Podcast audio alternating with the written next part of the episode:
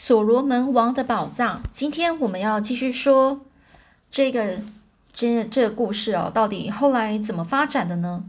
这时候夕阳缓缓慢的，就是呃降落到西边，黑暗仿佛，就好像是化为有形，瞬间呢飞落这片土地。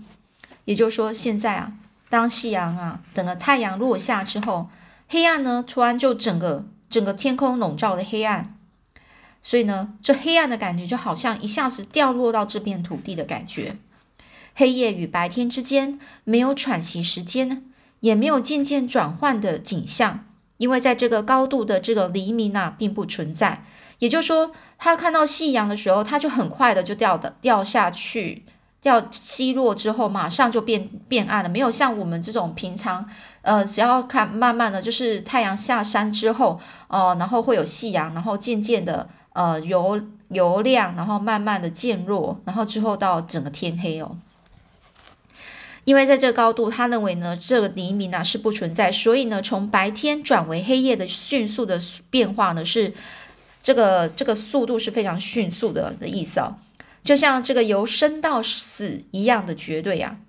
太阳落下地平线之后，世界笼罩在阴影里。不久，西方开始发出光芒，是一弯银月。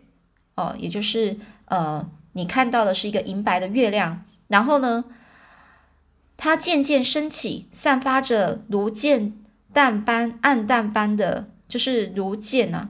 也就是说，剑呢是那种银白色的那种很亮的感觉哦，所以它发发散发散发出那一种很剑，然后闪亮的那一种光芒，洒落在这平原上方。我们站在这个仰望迷人的这个夜景。星星呢，逐渐变得暗淡。我的心里充满了一股无法言语的喜悦。一开，呃，就是向来呢，就是我一我一直呢是过着这个野外生活，很少有让我感谢生命赐予的机会啊。这时候见到月亮在库库安纳国的上空升起，突然让我呃洋溢着感激生命的冲动。不久呢，朋友呢因这个法斯呃法杜斯呢。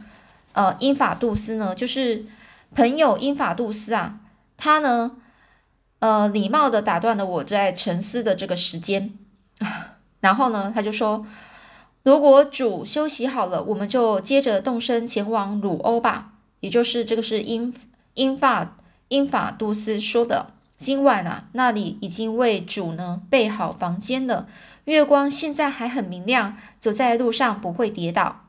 不久呢。我们到达这个陈豪的这个吊桥旁，这个岗哨士兵咔嗒一声将我们举起的武器吼了一声，英法杜斯下了一道听不懂的口令。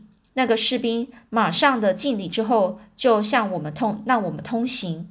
我们穿越了中间街道，走了近百半小时的路程，穿过许多房屋，最后到了几座房屋的大门前，周围布有石灰院子。英法杜斯停着，停下脚步，告诉我们这是今晚的住处。这进屋子后，我们发现每个人呢都有一间小屋，条件是比我们之前见到那些小屋来得好。每个房子里面呢是铺有舒适的这个楼皮床，上方呢是铺着香草垫。他们把食物准备妥当，我们用陶罐里的水擦洗身体。一些年轻貌美的女子走了进来，为我取来，为我们呢是取来的烤肉，还有玉米圆饼，而且呢非常讲究的将食物放在一个木盘上，然后向我们深深的一鞠躬。我们要求把床整个是搬到这个同一间房子里面。那些亲切的，呃，就是那些女士们，对于这道防护措施微笑着。由于历经长途跋涉。我们是精疲力尽的，一躺下去就睡沉了。等到醒来的时候，太阳已经高挂。那些女侍者呢，前来协助我们准备梳洗。她们已经大方的站在屋前，毫无害羞之意。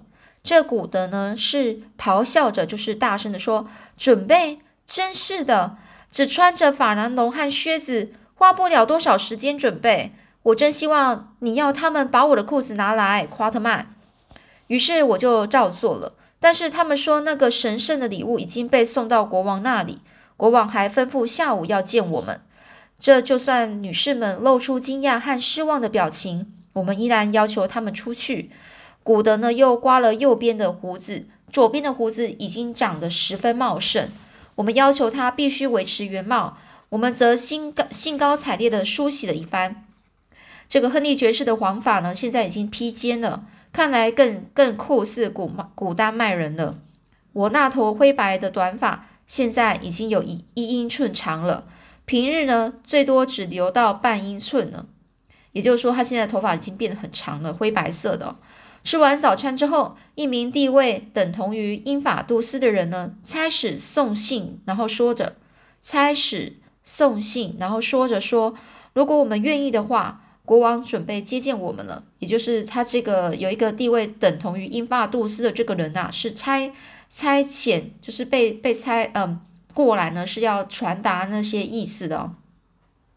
我们也我们是表示呢，想要等太阳高点高一点的时候再过去，因为旅行过于劳顿，对于未开化的人啊，不需要过于着急，这样肯定没错。他们总会把礼貌误以为是敬畏或是奴性。哦，就是对那些没开化的人啊，他们认为呢，把礼貌把它当做是敬畏或是奴性啊，奴是奴隶的奴啊。因此呢，虽然我们急于见这个特瓦拉，就像特瓦特瓦拉急着见我们一样，我们仍然是坐在这边等一个小时，利用时间挑选一些礼物。我们打算把这个文特沃格勒用过的这个温温彻斯特连发步枪还有弹药献给国王。把珠子呢献给王后跟其他的呃臣朝臣哦。我们打曾经啊送过英法杜斯跟斯呃斯克拉卡，他们从来没有见过这些东西，所以呢非常爱不释手，就是非常的喜欢呐。准备妥当后，英法杜斯呢就带领我们去见国王，而乌姆宝帕则带着步枪和珠子走在后面。我们走了几百码后，来到一座这个围场旁边呢。这里的小屋很像是很像是我们之前的那一种，呃，屋子的那一种配置哦。看起来它的装饰非常的像，但是呢，面积大了五十倍。这个围栏外面呢，有也有一排小屋子，是国王的妻子们的住房。正对门口前面的是宽馆。宽广的那种带坐立的一种一栋豪宅，是国王的居住地，其他的都是空地。如果那里站了七八千士七七八千名士兵的话，那应该是一片空地。我们路上呢，然后他又说其他都是空地啊。如果不是因为那些站的那七八千的士兵在那里的话，那那本来应该就是一个空地。我们路上呢遇见的士兵全部都是集合在这个地方。我们穿越呃那一条路，他们如同这个雕像般啊，伫立在那一个伫立在那那个空地上。很难想象士兵们是头戴着羽毛，手拿着闪亮的长矛与铁架，还有牛皮盾牌，是多么的壮观啊！这个豪宅前面是块空地，前面是摆设着几张凳子，我们站了。其中三席，乌姆宝帕站在我们身后，英法杜斯坐在门边。我们在寂静中等待了十几分钟，成了八千双眼睛的目标。尽管难受，我们仍然是尽量保持镇定。门打开了，走进一名披着漂亮虎皮虎皮斗篷的高大身影。斯克拉卡跟在后面，还有一个在我们眼里活脱着是裹着。毛皮斗篷的兽皮猴巨人是坐在一张凳凳子上面，斯克拉卡在他的身后，那只兽皮猴则爬在这个阴影处蹲下。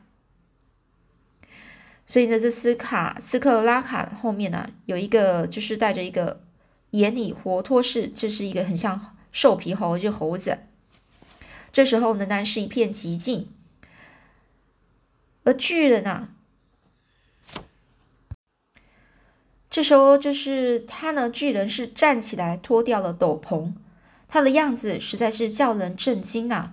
这个巨人啊，有着令人厌恶的脸脸和这个黑人一样丰厚的嘴唇，但是他的鼻子是扁扁的，很非常塌的鼻子，微微发亮的独眼，黑蒙呢，独眼有眼睛啊，是只有剩一只一只眼睛啊，另外一眼是一个窟窿，窟窿就是一个凹进去没东西，脸部表情呢看来残忍而荒淫啊，就看起来非常不好，恶心啊，头顶是白色鸵鸟鸵鸟毛制成的羽冠。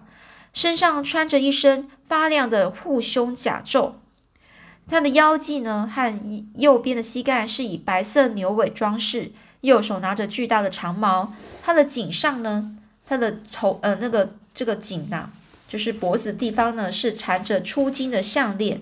他的额头上面挂上一颗颗硕大的原生钻石。我们猜他就是国王，但是现在仍然是一片寂静。不一会儿呢，巨人举起手里的长矛，八千只长矛立即举起回应。众人齐声高呼“库姆”，如此重复三次，每次都是这样天摇地动的吼着。这个阵仗啊，可以比拟响彻云霄、雷声大动啊！那个猴子呢，从阴影发出尖尖细的声音：“臣民们鞠躬，这是国王。”啊，那个猴子，他说看起来很像那个猴子啊，怎么会发出的声音呢？所以呢，这八千名八千名战士呢，士兵啊，就齐声说：“是国王，鞠躬，臣民们，这是国王。”随后呢，再度陷入一片死寂啊。我们左边呢，一名士兵失手将盾牌掉在石灰地上，咚的一声划破了寂静。独眼的这个特瓦拉冷冷的循着声音看过去。而这国王冷冷的说：“你过来。”而这一名壮士呢，就走出了行列，站在他的面前。这国王就说：“蠢蛋，是你掉了盾牌吗？你想让我在这些来自星星的陌生人面前丢脸吗？你有什么话要说？”我们注意到那名可怜的年轻人，他的暗沉皮肤开始苍白了。这年轻人开始说：“这这是这是意外。”这国王就说。你必须为这个意外付出代价。你已经让我颜面扫地，去领死吧！颜面扫地就是觉得让他丢脸呐。那个人呢，就低声说：“我我是国王的畜生，畜生就是他的那个养的一个动物啊。”这国王就吼着：“斯克拉卡，让我看看你如何使用长矛，把这个蠢材给杀了。”这斯克拉卡呢，就走到他面前，举起长矛，露出邪恶的笑容。可怜的士兵用手捂住双眼，然后呆若木鸡的站着。我们也愣住了。而这个斯克拉卡，他挥动了长矛，然后刺了下去，正中心脏啊！这长矛刺穿了身体。此时呢，这个亨利爵士跳起来咒骂几句，又在极静而压抑的气氛中中呢，又再度坐了下来。国王说：“刺得，好，抬走。”这个队伍中呢，走出了四个人，将尸体抬了出去。接着有名女孩走出了屋子，捧着这石灰粉罐，他把石灰粉撒在这个血迹上面，盖住血迹。看到这种情况呢，亨利爵士心里充非常的愤怒，愤怒啊！我们很难让他恢复明平静。我就低声的说。看在上帝的份上，你坐下吧，这关系着我们的生死。诶，这亨利爵士他只好屈服，安静下来。而特瓦拉静静的坐着，直到血迹被清除后，才开始跟我们一起说话。